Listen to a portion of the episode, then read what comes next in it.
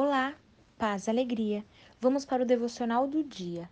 As mulheres saíram depressa do sepulcro, amedrontadas e cheias de alegria, e foram correndo anunciá-lo aos discípulos de Jesus. Mateus, capítulo 28, versículo 8. Certamente você já ouviu muitas vezes o relato sobre a ressurreição de Cristo. Afinal, esse é o maior evento da história especialmente para os cristãos. Te convido, porém, a observar personagens secundários dessa narrativa tão imponente: as mulheres do sepulcro. Algumas mulheres acompanhavam Jesus ao longo de todo o seu ministério. Elas sustentavam financeiramente e cuidavam dele, bem como de seus discípulos. Alegremente os serviram, ouviram seus ensinamentos, escolheram a melhor parte, creram, confiaram e obedeceram.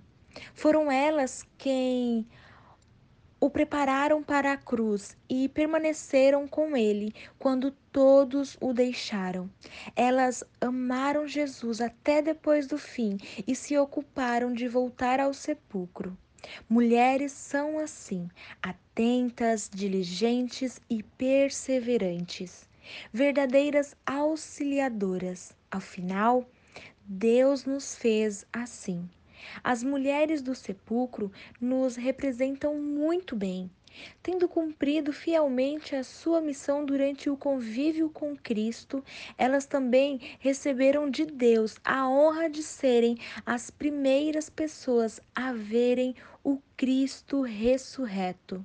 Elas foram as primeiras a saberem da ressurreição e as primeiras comissionadas a anunciar entre os discípulos que a profecia estava cumprida.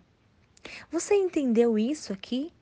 As mulheres foram as primeiras pessoas a receber a missão de anunciar o Evangelho e elas o fizeram.